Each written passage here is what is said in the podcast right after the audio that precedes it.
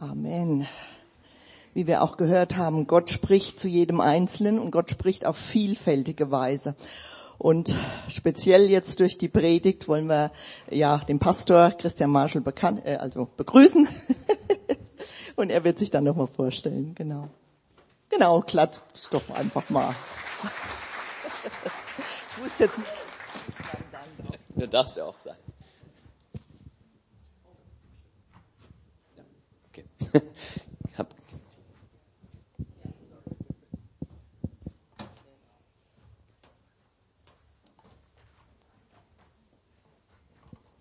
Ja, ich bin so Verfechter von analog ein bisschen ab und zu. Ja, mein Name ist tatsächlich Christian Marschall. Viele kennen den gar nicht. Ich bin sonst meistens als Marschi bekannt. Ihr dürft mich gerne Marschi nennen. Ich, ähm, ja, ähm, genau. Ich bin momentan in Darmstadt gerade tätig. Ich mach, äh, wir fangen gerade eine Gemeindegründung an. Ganz spannende Sache weil ähm, ja ich habe noch nie davor eine Gemeinde gegründet und äh, ist ganz spannend. Ich habe jetzt gerade auch einen neuen Job angefangen diese Woche, also es geht alles ist ziemlich im, im Umbruch. Ich habe gerade als sozialpädagogisch äh, Sozialpädagoge, ich muss noch üben, Sozialpädagoge in einer berufsvorbereitenden Bildungsmaßnahme angefangen in Dieburg und ich versuche jetzt mal, wie das so geht, so einen normalen Job. Manche sagen ja, Pastoren arbeiten nur sonntags probiere ich das mal aus, ob das tatsächlich geht. Aber sonst war das, man hat auch unter der Woche ziemlich viel zu tun. Genau, da bin ich gerade unterwegs. Also und in meinem Lebenslauf, den ich jetzt auch so schicken musste, stand auch immer so ähm, nebenberuflicher Dozent. Da zählt dann sowas rein, dass ich auch mal auswärts predige. Ne? Muss ja immer gucken, wie wie können Leute, die vielleicht nicht so mit Gemeinde zu tun haben, das verstehen. Ja, dann habe ich noch mitgebracht meine wunderbare Frau. Wir sind jetzt über vier Jahre zusammen verheiratet. Caroline, ähm, auch Marshall natürlich. Und sie leitet einen äh, Kindergarten, eine Kita, ein Kinderhaus in Langen. Und ähm, ja, wir sind beide der Vorstand des neuen Vereins. Wir schlagen uns gerade mit Finanzamt, Amtsgericht und so netten Sachen rum. Äh, gestern Abend, äh, gestern noch im Briefkasten war die Gemeinnützigkeit für unseren Verein Netzwerk Kirche. Da habe ich endlich gefreut, weil das, diese Sache geht seit 4.2. Also ja, da geht so einiges ist hier los. Ja, genau. Ansonsten äh, könnt ihr mich gerne auch nach dem Gottesdienst noch irgendwas fragen, wenn ihr irgendwas wissen wollt. Ähm, genau. Aber jetzt soll es mal darum gehen. Ich will euch gleich mit reinnehmen in die Bibel. Das ist immer gut, gell, wenn Prediger über die Bibel reden. Das ist schon mal was Gutes. Ähm, nee, das geht, läuft. Willst du mir kurz das Mikro halten? Ja, das ist gut. Meine Frau kommt kurz. Gib dir auch einen Applaus. Doch. sagt immer nach dem Predigen, ja, hättest du mich mal gefragt, hätte ich dir auch mal kurz das Mikro gehalten. Also es war eine Geschichte, ähm, die ich vor zehn Jahren, zwölf Jahren, so während ich studiert habe, auf dem theologischen Seminar Berühr, was jetzt nicht mehr Berühr heißt. Ganz schlimme Geschichte, könnt ihr mit Markus drüber reden. Ähm, auf jeden Fall ähm, war es da so, ich war in der Gebetszeit und ich habe da Bibel gelesen und ich weiß nicht, ob ihr das kennt. Und das genau folgendes so ungefähr passiert.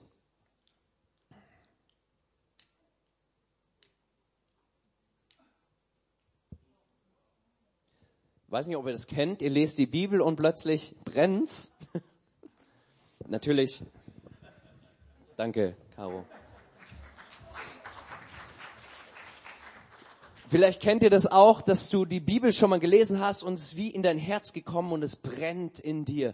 Die Jünger, äh, die mit Jesus so unterwegs sind und Jesus nicht erkennen, merken später, als sie von ihm reden, boah, hat nicht unser Herz gebrannt, als wir mit ihm gesprochen haben. Und genau so eine Situation hatte ich auch, als ich die Bibel gelesen habe. Und das will ich dich einladen. Weiß nicht, wie viel du Bibel liest, ob du überhaupt schon mal die Bibel gelesen hast. Aber Gott möchte zu dir sprechen. Gott möchte zu dir sprechen und dass es wirklich in dein Herz fällt. Und das war so eine, eigentlich so ein Satz, den ich da gelesen habe.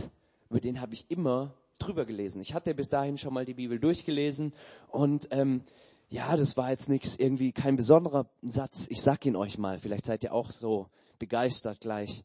Die Zerstreuten aber gingen umher und predigten das Wort. Ich merke, die Begeisterung ist hier fast nicht zu kriegen. Ich krieg euch ja nicht mehr, ist ja richtig gut. Damit ihr wisst, wo das steht und ihr das auch nachschlagen könnt in eurer App oder in eurem keine Ahnung, was ihr dabei habt oder was ihr dabei habt. Apostelgeschichte 8, Vers 4. Und ähm, vielleicht fragst du dich, warum hat es dich so begeistert? Ja, da, darum geht meine Predigt heute. Also darfst du dranbleiben. Mich hat es so gefasst. Mich hat es äh, so gepackt, diese Stelle, und ich habe da plötzlich die Apostelgeschichte ganz neu verstanden. Und ähm, mir ging's wirklich so, dass ich eins der Lieblingsbücher in der Bibel ist für mich die Apostelgeschichte, weil man da sieht, wie haben die ersten Christen gelebt, wie sind die umher irgendwie, wie sind die umhergezogen oder sonst wie. Und ähm, ich mache einfach mal so einen Grundriss, wo wir uns gerade befinden. Apostelgeschichte 8, Vers 4. Wahrscheinlich hast du den Satz noch nie in der Bibelschule oder äh, Bibelstunde oder im Kindergottesdienst auswendig gelernt, schätze ich mal. Also ich habe ihn zumindest nicht gelernt im Kindergottesdienst damals. Wir befinden uns quasi gerade nachdem Jesus ja, gestorben ist am Kreuz. Lukas schreibt ja die Apostelgeschichte, der hat diese Apostelgeschichte geschrieben in der Bibel und auch das Lukas-Evangelium. Und ähm, Lukas beschreibt ja, wie Jesus umhergezogen ist. Er war ziemlich cooler Typ und hat auch sich viel interessiert, mehr als sonst ein anderer Evangelist das beschreibt. Schreibt Lukas, wie er sich um die ja, die, die Leute, die in der Gesellschaft nicht anerkannt waren, um die gekümmert hat, um die Armen, um die Kinder, um die Frauen, alle, die eigentlich damals so nicht viel zu sagen hatten. Und um die hat sich Jesus gekümmert. Er ist umhergezogen, drei Jahre. Er hat dann das Alter von mir auch gehabt. Jetzt wisst ihr auch, wie alt ich bin. 33 war er ungefähr, als er dann ähm, ja ans Kreuz gegangen ist. Und wir sind deswegen hier, weil Jesus ans Kreuz gegangen ist. Weil er dort deine Schuld ans Kreuz genagelt hat. Und egal, ob du schon seit 50 Jahren das weißt oder hier bist und fragst, hä, was, wie, Kreuz, keine Ahnung, ähm, das gilt für dich. Weißt du, wir sind alle unterwegs und wir alle machen Dinge, die Gott nicht gefallen. Also könnten wir jetzt irgendwie einen Test machen. Ne? Du sollst nicht lügen, zehn Gebote. Ich war letzte Woche, hatten wir auch so eine eine Woche Evangelisation in Darmstadt, immer so Zweierteams und mit Menschen drüber reden. Viele Menschen wissen gar nicht, was so die Quintessenz der Bibel ist. Aber dann sage ich, zehn Gebote schon mal gehört. Meinen die, ja. Und weißt du, was so drin steht? Ja, pff, ja, du sollst nicht lügen vielleicht. Wow, voll gut, richtig gut. Von Konfirmation noch im Kopf oder wie auch immer. Du sollst nicht lügen. Und ich habe schon mal gelogen. Düdüm, bin durchgefallen. Wie geht's dir? Du deinem Nachbar vielleicht sagen, düdüm, bist du auch durchgefallen. Ja, aber eigentlich sind wir alle durchgefallen. Dann sagen sie, ja, ich weiß noch was. Du sollst nicht töten. Ich habe aber noch nie getötet dachte ich, wow, krass, ja schön, super, gut. Dann freue ich mich wenigstens, dass ich mit dir unterhalte und keine Angst haben muss. Ähm, und dann, dann sage ich, aber Jesus in der Bergpredigt, als er anfängt zu seinem Dienst, da sagte sogar, dieses Gebot hast du gebrochen, wenn du Hass hast zu deinem Bruder oder sagst du Idiot. Vielleicht sagen wir nicht Idiot, vielleicht sagen wir, ich sag gar nicht, was wir sagen. Okay. Und wir sind auch durchgefallen, weil wir Hass haben und sogar du sollst nicht töten durchgefallen. Und so können wir alles durchgehen und eigentlich zeigt uns das nur, boah, wir brauchen eigentlich einen Retter. Eigentlich haben wir es nicht verdient, zu Gott zu kommen, weil Gott ist heilig, Gott ist rein und wir brauchen einen Retter. Und genau deswegen ist Jesus auf die Erde gekommen. Er ist der Einzige, der, der überall nicht düdüm, sondern quasi er kam durch, durch alles. Er ist sündlos gewesen. Und er, als er am Kreuz stirbt, hat er zum ersten Mal, hat er zum ersten Mal das Gefühl, wie es ist, in Sünde zu leben. Wir kennen das. Wir kennen manchmal, dass wir uns entfernt fühlen von Gott. Aber er hat dort das erste Mal die Gottverlassenheit der Sünde gemerkt, als er am Kreuz gesprochen hat und sagt, mein Gott, mein Gott, warum hast du mich verlassen? Und als er dort gestorben ist, hat er deine Schuld, deine Lügen, deine schlechten Gedanken, deine Sachen, auch dein Unglauben, auch das, dass du und ich nicht immer nach Gottes Plänen und Reden handeln. Ach ja, Gott sagt da lang, aber ich gehe lieber da lang. Dafür ist Jesus gestorben am Kreuz. Wir haben es gerade gesungen. Und das Coole ist, er ist nach drei Tagen auferstanden. Okay, ein, ein freut das. Er ist nach drei Tagen auferstanden. Hallo. Erst nach, deswegen sind wir hier. Wir haben heute Sonntag. Sonntag ist eigentlich ein, war damals der, der erste Tag der Woche, der war langweilig. Da haben wir alle wieder angefangen zu arbeiten. Da, äh, ich, ich vergleiche das immer, in meiner Schulzeit hatte ich einen äh, aus meiner Klasse, der hat immer montags so ein T-Shirt getragen, da stand, montags könnte ich kotzen. Kaum saß er immer da im, im Unterricht. Also nicht auf Berührer, okay, ja. Ähm, und genauso könnten damals die Leute gesagt haben, sonntags könnte ich kotzen, weil da fängt die Arbeit wieder an. Da ist wieder alles am, ja, Samstag war der Schabbat bei den Juden, da war alles Party am Abend und so. Aber dann Sonntag ging es wieder los. Aber Sonntag ist deswegen so besonders geworden, weil Jesus auferstanden ist. Weil es der Auferstehungstag ist. Deswegen sind wir heute hier. Weil Jesus auferstanden ist, weil eben nicht im Grab geblieben ist, sondern von den Toten auferstanden ist, deswegen sind wir hier. Und deswegen darfst du auch äh, ruhig freudig sein, dass du Jesus kennenlernen kannst, weil er heute noch lebt. Und da Genau, haben wir gerade dieses Auferstehung hinter uns und danach ist Jesus nicht einfach so zum Vater gegangen und hat gesagt, ja, das müsst ihr halt selber rausfinden, dass er auferstanden, dass ich auferstanden bin, sondern er ist zu ganz vielen Leuten hin, er ist zu seinen Jüngern und hat gesagt, hi, ich bin wieder da und die so, hä, kann ja nicht sein. Doch, guck mal, hier, meine Hände. Und dann ist er sogar zu so Leuten noch hin, das heißt einmal 500 Leute auf einmal, die haben ihn alle gesehen. Und er war 40 Tage, war unterwegs, hat sich seinen Jüngern gezeigt. Und dann ist er in den Himmel aufgefahren und nach zehn Tagen ist genau das, da fängt die Apostelgeschichte an. Und dann nach zehn Tagen, Apostelgeschichte 2, passiert das, was wir Pfingsten nennen. Da kommt der Heilige Geist auf alle Jünger und das ist ziemlich krass. Manchmal, manchmal denkt man so, ja, von der Kreuzigung bis nach Pfingsten, da ist ja schon einige Zeit. Nee, es sind 50 Tage, es sind nicht mal zwei Monate. Und vielleicht kennst du die Geschichte von Petrus, wie viel Angst er hat, von dieser Magd zu sagen, dass er überhaupt zu Jesus gehört, weil er Schwäbisch spricht, genauso wie Jesus. Oder Galiläisch, was mehr, viel mehr. Ähm, und der wurde deswegen erkannt, dass er wohl wahrscheinlich zu diesem Jesus gehört. Aber da hat er richtig Angst vor so einer kleinen Magd, die nichts zu sagen hat. Und an Pfingsten zwei Monate später als der Heilige Geist zu ihm kommt, hat er keine Angst. Er geht raus, er predigt das Evangelium. Die Menschen äh, bekommen, alle die Jünger bekommen irgendwie so besondere äh, Gaben, dass sie in Sprachen sprechen, die sie noch nie da vorne weg gesprochen haben. Und alle denken, hä, wo haben die das gelernt? Am krassesten finde ich die Erklärung, ja, sie sind besoffen. Ich denke mir so, genau, wenn ich besoffen bin, dann lerne ich auch plötzlich Portugiesisch. Na, egal. Aber auf jeden Fall, manchmal, wenn man was nicht verstehen kann, dann haben manchmal Leute komische Erklärungen. Auf jeden Fall, wir haben Pfingsten in der Apostelgeschichte 2. Gute Sache. Ich habe auch gehört, ihr seid eine Pfingstgemeinde, also müsst ihr es ziemlich gut kennen. Und dann passiert genau immer das, nämlich, dass Menschen über Jesus reden. Weil der Heilige Geist macht das am liebsten, nämlich über Jesus reden. Jesus groß zu machen. Das macht er immer in der, Apostelgeschichte. Wenn du liest, immer wenn der Heilige Geist kommt, zack, passiert irgendwas mit der Zunge und wow, Jesus wird groß gemacht. Egal ob in Sprachen, die keiner sprechen kann oder in deutlichen Sprachen. Das ist sein bester Job. Der Heilige Geist macht immer Jesus groß. Dann Apostelgeschichte 3 und 4, da kannst du lesen so, ja, wie Petrus und Johannes so unterwegs sind, neue Buddies, ne, so und heilen da erstmal Leute, dann werden sie einfach verfolgt.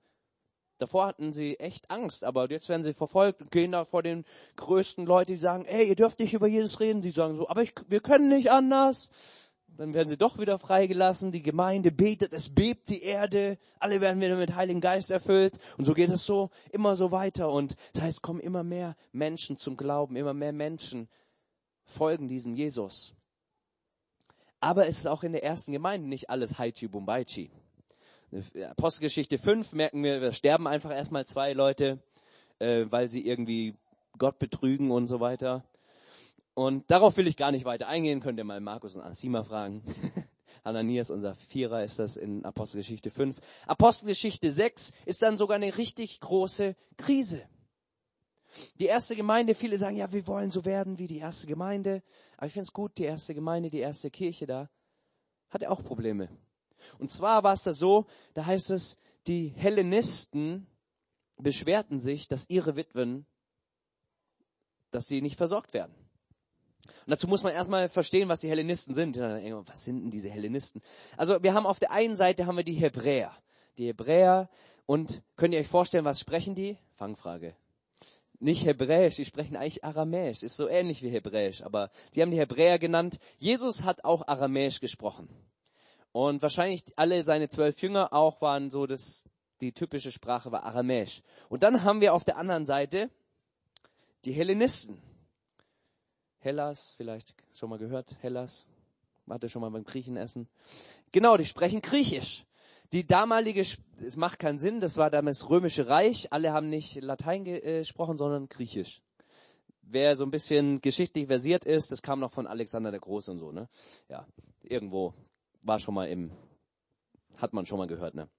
Auf jeden Fall, die Hellenisten sprechen so griechisch und natürlich haben die auch ein Sprachproblem so ein bisschen. Es waren übrigens beide Teile, waren Juden. Bis jetzt sind nur Juden Christen. Wie viele Juden haben wir heute äh, Morgen hier? Haben wir hier? Juden? Nee. Es wäre blöd, wenn es nur bei den Juden geblieben wären, dann wären wir nicht alle nicht hier. Und ähm, das, aber da zu dieser Zeit war es nur bei den Juden. Es gab diese Juden, die ähm, Aramäisch gesprochen haben, so wie Jesus, und dann gab es diese Juden, die Griechisch gesprochen haben. Und die Witwen damals, das waren sozusagen, ja, man kann so sagen, wie die, das war noch schlimmer als Hartz-IV-Empfänger, weil die waren am untersten, ja, am untersten Level sozusagen Sozialhilfeempfänger. Ähm, die haben eigentlich, wenn nicht irgendwelche Nachbarn oder Familie sich um die gekümmert hatten, hatten die nichts. Die hatten einfach nichts. Und jetzt die, kam die erste Gemeinde und die hat sich um Witwen gekümmert. Aber irgendwie haben sie sich vergessen, da die, naja, die ganzen Apostel, die Leiter waren ja in diesen Kreisen, Aramäisch sprechen. Hier, die Witwen, die vergessen waren, die waren hier, bei den Hellenisten, die Griechisch sprechenden. Wahrscheinlich hatten die auch unterschiedliche Hausgemeinden, wahrscheinlich haben die sich immer getroffen, die sich auch verstanden haben. Macht Sinn, gell? Ähm, vielleicht hatten sie auch Dolmetscher, man weiß es nicht. Und auf jeden Fall ist es so, die werden vergessen und die Apostel sagen nicht, ja, jetzt jammert mal nicht so oder so, sondern sagen, ja, stimmt, Fehler, sorry. Aber das ist nicht unsere Aufgabe, sondern sie setzen neue Leiter ein. Dann kommen sieben Leute, werden eingesetzt, darunter der Stephanus und der Philippus, von dem man noch später hören werden. Ähm, und man weiß von diesen Namen, dass das waren wohl solche Hellenisten, solche äh, griechisch sprechenden. Die sollen sich darum kümmern. Es war quasi wie ein neues Leitungsteam, ja, für Brot austeilen brauchst du nicht den Heiligen Geist so sehr. Es sei denn, du willst vermehren. Ja. Aber da steht, sie sollen voll Heiligen Geistes sein. Und man sieht auch später, Philippus predigt, ein Stephanus predigt ziemlich krass. Also die werden hier eingesetzt für die, äh, für die Hellenisten. Und dann sieht man gleich in, dann geht's gleich weiter mit Kapitel 7 in Apostelgeschichte und dann merkt man ein, diesen Stephanus. Ich liebe Stephanus. Stephanus geht so krass auf die Zwölf, dass ihn alle hassen, die nicht Jesus kennen. Die sagen, wir können den nicht irgendwie, wir schaffen es nicht, gegen den anzukommen. Der predigt wahrscheinlich auch in der hellenistischen Synagoge. Die Juden hatten auch unterschiedliche Synagogen, unterschiedlich sprachige. Das heißt, es gab die aramäisch sprechenden Synagogen und es gab die hellenistisch sprechenden Synagogen. Also griechisch. Und Stephanus predigt so krass, dass die Leute nichts mehr anderes wissen, als ihn nur zu steinigen. Apost äh, in Apostelgeschichte Kapitel 7 wird Stephanus gesteinigt. Ist der erste Märtyrer quasi, der gesteinigt wird. Und ähm, er hat noch so coole Sprüche drauf wie, ja, ich sehe seh Gott äh, den Himmel offen und so weiter. Und äh, dann sagt er sogar, als er gesteinigt wird, Herr, vergib ihn. Krass. Was für ein krasser Typ. Und er ist quasi wie so ein, wie so ein, ja, ich meine, später haben Kirchenväter gesagt, das Blut der Märtyrer ist der Same für die Kirche. Und er sät da wie so ein Same, nämlich bei seiner Steinigung, wer ist dabei? Paulus oder Saulus. Bei ihm werden die ganzen Mäntel hingeworfen und er ist da voll dabei bei dieser Steinigung. Und Paulus ist eigentlich auch so ein Hellenist, einer, der auch Griechisch spricht. Der kommt aus Tarsus, sagt das ganz oft auch und so. Und dann kommen wir zur Apostelgeschichte 8. In Apostelgeschichte 8 steht dann, es kam eine große Verfolgung über die Christen in Jerusalem oder über die Jünger. Damals hießen sie noch gar nicht Christen. Das Spannende ist, alle zerstreuten sich und dann steht da so ein Satz, den ich am Anfang nie verstanden habe, außer den Aposteln. Denke ich, ganz ehrlich, wenn ich welche ausrotten will, dann nehme ich doch die Leiter. Dann diese, diesen, diesen blöden Petrus und den Johannes, die dauernd irgendwelche Leute heilen. Dann würde ich die doch ausrotten. Das Krasse war, die waren wohl wahrscheinlich, Petrus und Johannes hatten zwar auch immer Stress mit den Leuten, die waren Aramäer, aber die Hellenisten, der Stephanus hatte richtigen Stress. Die waren irgendwie noch krasser drauf. Der Stephanus musste erstmal gesteinigt werden. Und die meisten Forscher gehen davon aus, dass vor allem über diesen Teil der Gemeinde die Verfolgung kam. Über den, nicht die Hellenisten. Und äh, später werden wir nämlich auch noch sehen, dass die ziemlich krass unterwegs waren, ziemlich cool unterwegs waren und auch die Grundlage gelegt haben, warum wir heute hier sitzen. Jetzt steht da, diejenigen aber, die zerstreut worden waren, gingen umher und verkündigten das Wort. Das ist der Satz in Apostelgeschichte 8, Vers 4. Diese Zerstreuten waren diese Hellenisten, die unterwegs waren. Man sieht in Apostelgeschichte 8 dann auch, dass einer davon Philippus ist, der geht dann erstmal nach Samarien und so und macht da äh, große Wunder und so und Menschen lassen sich taufen und so weiter. Das ist quasi so ein Beispiel, wie die agiert haben, die Leute. Also sind die Zerstreuten, waren genau dieser Part von der Jerusalemer Urgemeinde, der einfach zerstreut worden war. Aber ich habe so ein paar Gedanken zu dem, wie, ähm, wie, ja, wie dieser Satz, wie man, wie wir auch zu uns, zu dir sprechen kann. Und er ist genau so, dass diejenigen, die zerstreut worden waren, ich habe drei Ks euch mitgebracht. Notfalls könnt ihr am Ende mit dem Handy das abfotografieren, wisst ihr die Woche noch, was ich gepredigt habe. Vielleicht, vielleicht, weiß ich nicht. Ein K, noch ein K und noch ein K. Sieht man sogar von hinten, oder? Ah, ja. Nicken, sehr gut. Und ich finde es erstmal so krass, das heißt, die zerstreut worden waren, das war ja nicht so, ah ja, ich bin ein bisschen zerstreuter Professor oder ja, die, die Arbeit war nicht so gut in Jerusalem, sondern die wurden verfolgt. Und es klingt irgendwie so, als wenn sie da, ach ja, jetzt muss ich halt gehen. Ach ja, hier sind auch noch Leute, rede ich mit denen noch über Jesus? Rede ich mit denen noch über Jesus? Ich habe da einen neuen Beruf. Ah ja, erzähle ich denen von Jesus? Äh, da war eigentlich eine, die hatten eigentlich eine große Krise hinter sich. Die, da ging es denen teilweise um ihr Leben. Ich meine, die hatten Stephanus gesehen, was mit dem passiert ist. Der hat eine große Krise. Und ich glaube, dass, dass das, dass das genau das Wirken Gottes immer wieder ist, dass er aus unseren Krisen einfach super Sachen macht. Und vielleicht steckst du selbst in irgendeiner Krise, wo du denkst, warum um alles in der Welt muss mir das passieren? Schon mal sowas gedacht?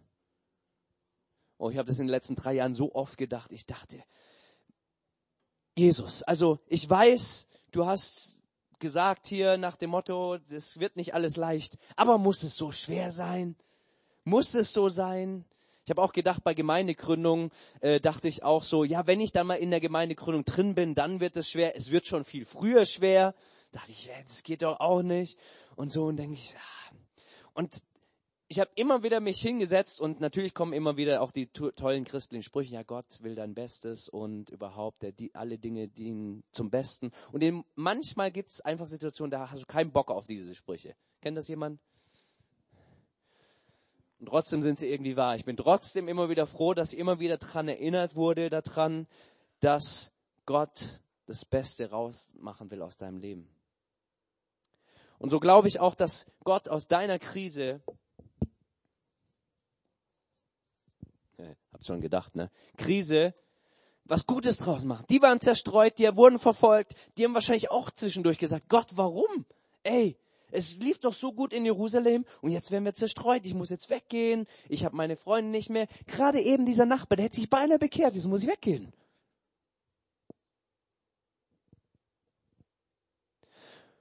Und äh, die sind unterwegs. Und vielleicht hast du eine andere Krise, vielleicht keine Verfolgungskrise aber du hast eine andere Krise und ich glaube, dass Gott trotzdem das Beste daraus machen will. Und manchmal habe ich zu Gott gesagt, ey, ich bleib an dir so lang fest, bis du mir endlich sagst, wozu das Ganze gut sein soll. Und dann habe ich angefangen zu überlegen, was wäre, wenn diese Krise nicht gewesen wäre? Was hätte ich dann nicht gemacht? Was wäre dann nicht gekommen? Was hätte Gott nicht getan? Und vielleicht waren die auch so, haben gesagt, okay, ja, ja, gut, dann machen wir das Beste einfach draus. Wir gehen das hin, wir machen genau das, was sie wissen. Sie wussten, diesen Jesus habe ich gerade selber gefunden. Das ist das Beste, was anderen passieren kann. Also was mache ich? Auch wenn ich vielleicht nichts anderes weiß, auch wenn ich Gottes Reden vielleicht nicht ganz klar höre, aber was ich weiß, ich predige das Evangelium. Ich erzähle von Jesus. Ich, da steht wörtlich steht da im Griechischen, ich, sie evangelisierten das Wort. Sie vergutbotschafteten das Wort. Das ist quasi schon wie so, das ist ja typisch. Und sie reden einfach von Jesus. Und das Spannende ist, was ich finde, natürlich wird nachher Philippus erwähnt von diesen Zerstreuten, der wird dann auch erwähnt, aber wir werden nachher zu, noch zur Apostelgeschichte 11 kommen, da wird nochmal erzählt von den paar Männern, die da gekommen sind bis nach Antiochia. Und da war es so, da wird kein einziger Name genannt. Wenn ich dich, wenn ich dich fragen würde, wahrscheinlich so nach dem Motto, ja, wer hat, wer waren die größten Leute und so weiter, die die Kirche gebaut haben, die erste Kirche, sagen vielleicht viele Petrus, sagen viele Johannes, vielleicht dann irgendwie Paulus. Aber diese Leute werden nicht mal mit Namen genannt.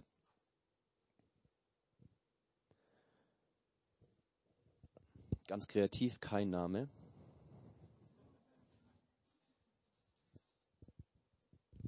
Das muss ja passen mit den Ks.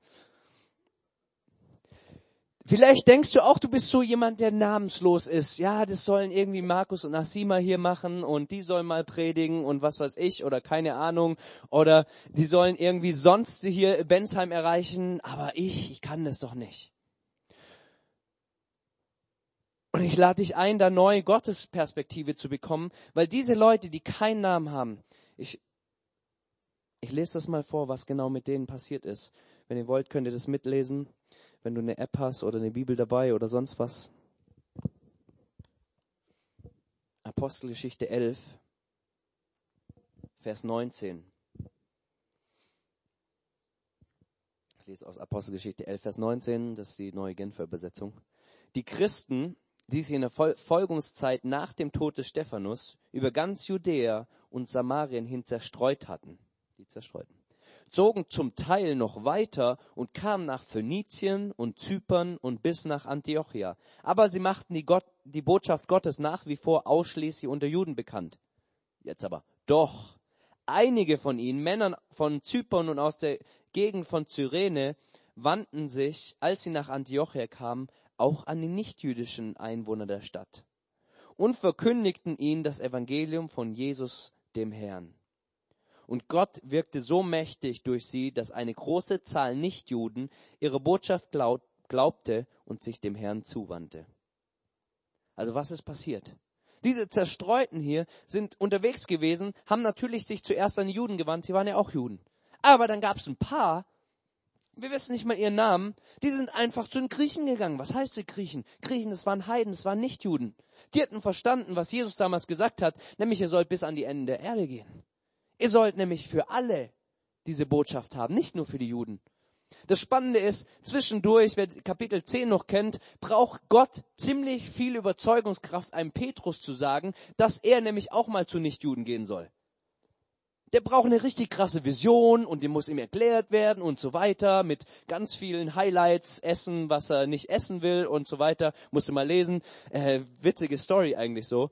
Und er braucht richtig viel Überzeugungsarbeit vom Himmel. Jetzt sind da ein paar Namenslose, die haben das einfach so verstanden. Da steht nichts von der Vision. Wir wissen noch nicht mal, wie die heißen. Die laufen einfach nach Antioche, denken, ach, hier sind ja Griechen. Ah ja, die könnten eigentlich auch Jesus gut gebrauchen. Und erzählen den einfach. Später wird es ja die richtige Krise. Ähm, die, die Jerusalemer Gemeinde weiß ja noch gar nicht, wie sie damit umgehen sollen. Schickt erstmal einen Barnabas hin, damit er auch guckt, dass das auch alles züchtig und Ordnung ist hier. So, ja.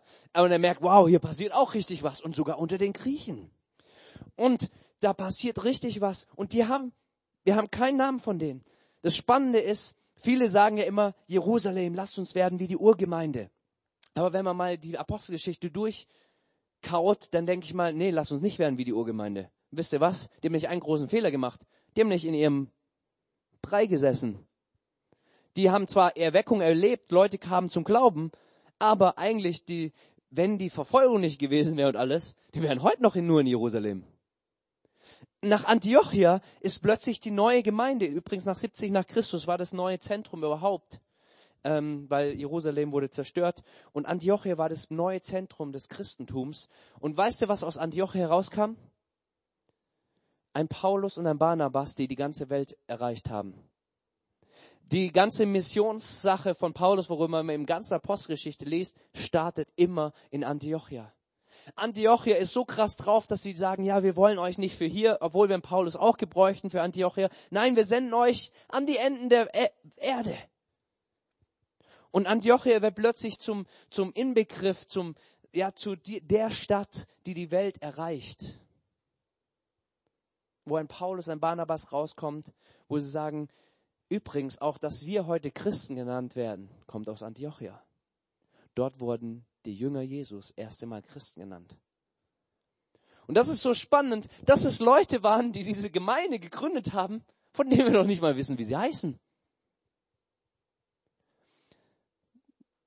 Glaubst du mir jetzt, dass du nicht erst Paulus heißen musst, um diese Welt zu erreichen? Weißt du, ich glaube, die, die, denen war sich, die waren sich vielleicht gar nicht so bewusst, dass sie gerade die Welt erreichen. Vielleicht waren da eben, waren Familien mit Frauen und Kindern und so weiter, sind unterwegs gewesen nach Antioch, haben gesagt, hm, wie soll das jetzt werden? Egal, Gott ist mit uns. Jesus, wir haben Jesus verstanden. Jesus ist am Kreuz für unsere Schuld gestorben und er ist auferstanden. Wir verstehen vielleicht noch gar nicht. Sie hatten ja noch nicht mal die Bibel, wo sie nachlesen können, wie das so war, sondern alles, was sie gehört haben von den Aposteln, sie einfach weitergegeben. Und es steht in Apostelgeschichte 8, Vers 4, diejenigen aber, die Zerstreuten, die umhergingen, da dieses Wort heißt umher, manchmal ist es auch das Wort für Gerüchte und so weiter, die sich ausbreiten. Und genau das ist passiert. Es hat sich einfach ausgebreitet, das Wort Gottes. Und ich denke, wir sind morgen auch Zerstreute. Wer muss morgen wieder auf die Arbeit? Was du nicht stimmt, du hast Urlaub. Aber wir, oder wir haben zu tun mit unserer Schule oder keine Ahnung, was morgen bei dir wieder startet. Und wir werden zerstreut. Wir treffen uns nicht hier alle. Wie wäre es, wenn wir morgen überall hin, das muss ja mit K passen, das Königreich, das Königreich Gottes mitnehmen.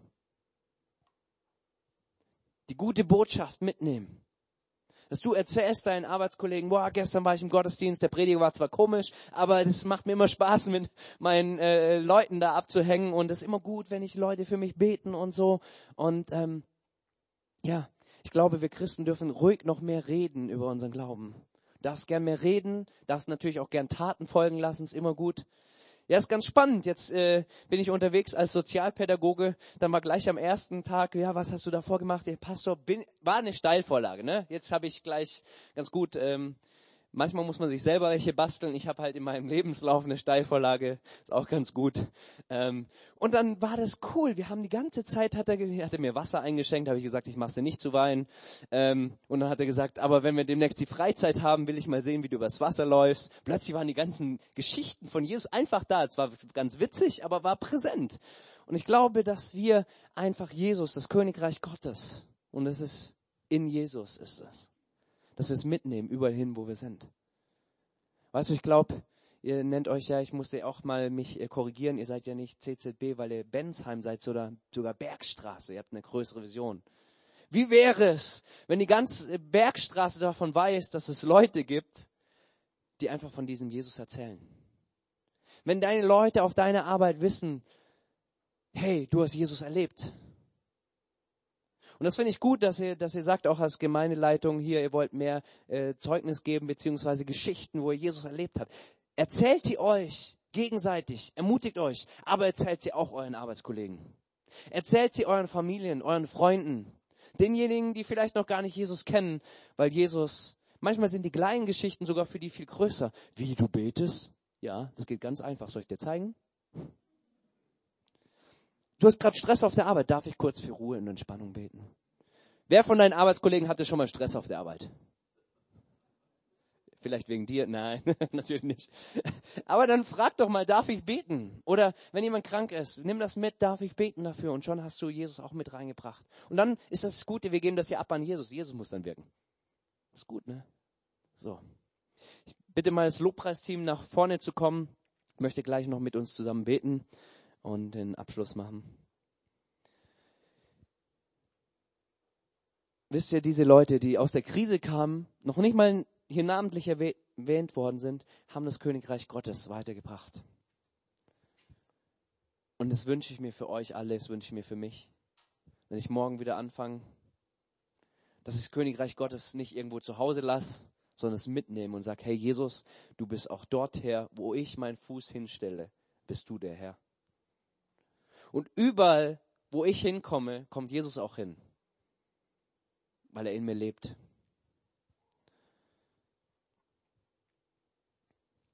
Und ich lade dich ein, genau, ich will einfach so beten für diese drei Sachen. Oder ich will für vier Sachen. Wenn du zum, zum Beispiel hier bist und sagst, du bist so in einer richtigen Krise, du bist irgendwie so down und du brauchst irgendwie eher Trost oder so, dann möchte ich auch gern für dich beten dass, dass du neu erkennst, was Gott daraus tun will. Manchmal dauert es eine Weile, weiß ich selber. Manchmal sagt Gott nicht gleich so. Manchmal sind es Prozesse. Aber dass Gott dich dir zeigt. Ich möchte auch für diejenigen beten, die sagen, okay, irgendwie kann ich das gar nicht. Ich bin doch gar kein Paulus oder so. Wo du sagst, okay, ich fühle mich gar nicht dazu fähig. Möchte ich auch für dich beten. Oder, und auch wo du sagst, hey, egal, ich will morgen, wenn es losgeht, aber auch schon heute Mittag, überall will ich das Königreich Gottes hin mitbringen. Da möchte ich auch für dich beten. Und ganz besonders möchte ich auch für die beten, die sagen, hey, wie ist das nochmal mit Jesus? Keine Ahnung. Weißt du, was du wissen musst? Die Jünger wussten nicht viel, aber eins wussten sie. Jesus hat zu ihnen, komm mir nach. Und wenn du hier bist und vielleicht gar nicht so viel verstanden hast von der Predigt, so viele Namen und so viele Sachen und keine Ahnung, was ist nochmal Apostelgeschichte? Ähm, dann ist gar nicht gar kein Problem. Dann sag einfach, es gibt einen nächsten Schritt auf Jesus zu, für uns alle übrigens. Dann mach einen nächsten Schritt und sag, hey, ich will mal mit jemand reden, wie geht das? Wie kann ich eine Beziehung anfangen mit, mit Jesus? Wie, wie kann ich da, wie, oder wie kann ich auch zurückkommen zu Jesus? Lass uns einfach mal alle die Augen schließen. Und ich möchte einfach, damit ich weiß, auch für wie, wie viele Leute ich hier beten kann, ähm, einfach so mal ein bisschen abfragen, ob es überhaupt Leute dafür gibt. Und ja, Papa im Himmel, ich danke dir, dass du jetzt da bist mit deinem Heiligen Geist und ich bete, dass du jeden Einzelnen berührst. Weil es ist dein Wort, ja, was wir gelesen haben, was ich auch hier versucht habe zu verkündigen. Und ich bete, dass du jetzt wirkst und dass du jedem Einzelnen genau zeigst, wo er selbst steht. Und ich möchte dich einfach bitten, während wir die Augen geschlossen haben, wenn du sagst, okay, du bist jemand, der voll in der Krise drin ist, der gar nicht weiß irgendwie, ja, was jetzt Gottes Willen ist oder sonst wie. Aber du bist in der Krise, dann bitte ich dich einfach mal kurz die Hand hochhalten. Du musst nur die Hand heben und ich, ich möchte einfach für euch beten. Danke, danke. Ja, danke. Und Papa, du siehst jetzt auch die Leute, die sich gemeldet haben. Und ich bete, dass du kommst mit deiner Kraft. Wir glauben nicht an irgendeinen Gott, der, der zu schwach ist, sondern wir glauben an Gott, der durch Krisen Gold hervorbringt. Der durch Krisen das viel besser macht, als es vorher war. Und ich bete, dass du jetzt jedem Einzelnen die Augen öffnest für das, was du tun möchtest. Ich bete, dass da, wo wir selber vielleicht auch Dinge tun können in dieser Krise, dir besser nachzufolgen oder sonst was, dass du es dich offenbarst. Aber dass du auf jeden Fall zeigst, dass du dabei bist und dass du bis zum Schluss durchhältst und dass es nicht deine Kraft zu kurz kommt, dein Arm ist nicht zu kurz. Und ich bete jetzt, dass du neue Mut schenkst, dass du neue Perspektive schenkst, dass du neue Dinge aufrüttelst und dass vielleicht neue Wege auch sichtbar werden. Und ich bete, dass es für jeden Einzelnen so ist, dass es nach der Krise ein tieferes Vertrauen zu dir da ist, dass es alles besser ist und dass wir wirklich ähm, davon erzählen können, wie du uns durchgeführt hast durch diese Krise. Namen Jesus. Während wir weiter einfach die Augen geschlossen halten, bitte ich auch die Leute einfach mal zu sagen, wo du sagst, hey, ich fühle mich irgendwie unfähig, irgendwie bin ich so namenslos und kraftlos, irgendwie fühle ich mich gar nicht fähig, das Evangelium zu, ich, irgendwie habe ich auch Angst und überhaupt, dann darfst du einfach mal kurz deine Hand heben, damit ich weiß, ob ich für ein paar Leute beten kann. Danke sehr, sei mutig. Ja, Papa im Himmel, ich danke dir dafür, dass du den Leuten jetzt auch die die Hand hochgehoben haben, dass du sagst, es ist nicht, es ist nicht unsere Kraft, sondern deine Kraft. Und ich bete jetzt, dass du, Heiliger Geist, sie neu erfüllst mit deiner Kraft, dass du, du zeigst, wer sie sind in dir, dass sie Kinder Gottes sind, Kinder des Höchsten, dass sie Botschafter sind an deiner Stadt. Ich bete, dass du das ihnen nicht nur irgendwie theoretisch zeigst, sondern ganz praktisch, dass du sie gebrauchen kannst, jeden Einzelnen. Dass du sie befähigst, dass es nicht von unserer Fähigkeit abhängt, sondern von dir. Komm jetzt auf jeden Einzelnen. Amen. Und ich bete jetzt auch noch speziell für die Leute, die sagen, ich will morgen Gottes Königreich äh, dorthin bringen, wo ich hinkomme. Dann bitte ich dich einfach auch nochmal deine Hand zu heben. Danke sehr. Ja, Papa, du siehst so viele Leute, die wirklich morgen dabei sein wollen, die morgen sagen wollen, oder auch heute schon, eigentlich jeden Tag, die ihr, die ihr das Königreich, das Königreich Gottes weiterbringen wollen, überall, in, wo wir hinkommen. Und ich bete, dass du, dass du wirklich dein Wunder tust, dass wir ja, dass hier diese Gemeinde dafür bekannt wird, dass eine Antiochia-Gemeinde ist, dass hier nicht das Hauptsächliche am Sonntag stattfindet, sondern unter der Woche, weil so viele Dinge passieren auf der Arbeitsste auf den Arbeitsstellen, weil so viele Dinge passieren in den Schulen, so viele Dinge in den Familien und in den Freundeskreisen, dass wir am Sonntag eigentlich fast nur noch dazu kommen, einfach Dinge zu erzählen, was Großes passiert ist mit dir. Ja, ich bete, dass das passiert, dass du das jedem Einzelnen schenkst, Jesus. Komm mit deiner Kraft, berühre du jeden Einzelnen, erfüll du jeden Einzelnen. Und wenn wir einfach noch die Augen geschlossen halten, bete ich auch für die, die sagen, hey, irgendwie habe ich noch so eine Beziehung zu Jesus gar nicht. Irgendwie, weiß nicht, du, hier die Menschen, irgendwie bete ich noch nicht, habe noch nicht irgendwie so einen Draht zur Bibel bekommen oder wie auch immer, oder ich weiß gar nicht, dass es vielleicht sinnvoll wäre. Oder du bist irgendwie weggerannt von Gott, dann bete ich auch, will ich gerne für dich auch beten, dann, dann streck doch auch kurz deine Hand hoch, halt kurz deine Hand hoch, dann bete ich auch nochmal besonders für dich, danke. Ja, und Papa, ich danke dir auch, ja, ich danke dir dafür, dass du auch, ja, deine Hand offen hältst, dass du deine Hand aufhältst und dass du sagst, hey, komm mir nach, dass die, ja, die Leute, die jetzt hier sind und die sagen, hey, komm mir nach, dass sie dich besser kennenlernen. Ich bete, dass du wirklich auch Beziehungen anfängst und erneuerst mit, mit Leuten hier. Und ich bete, dass sie dich einfach ähm, ja erleben und da Schritte gehen auf dich zu. Und ja, sei du, sei du unser Herr, sei du unser König. Ja, komm einfach mit deiner Kraft jetzt auf, auf alle von uns, egal ob wir die Hände gehoben haben oder nicht. Und ich bete, dass wir wirklich den nächsten Schritt gehen.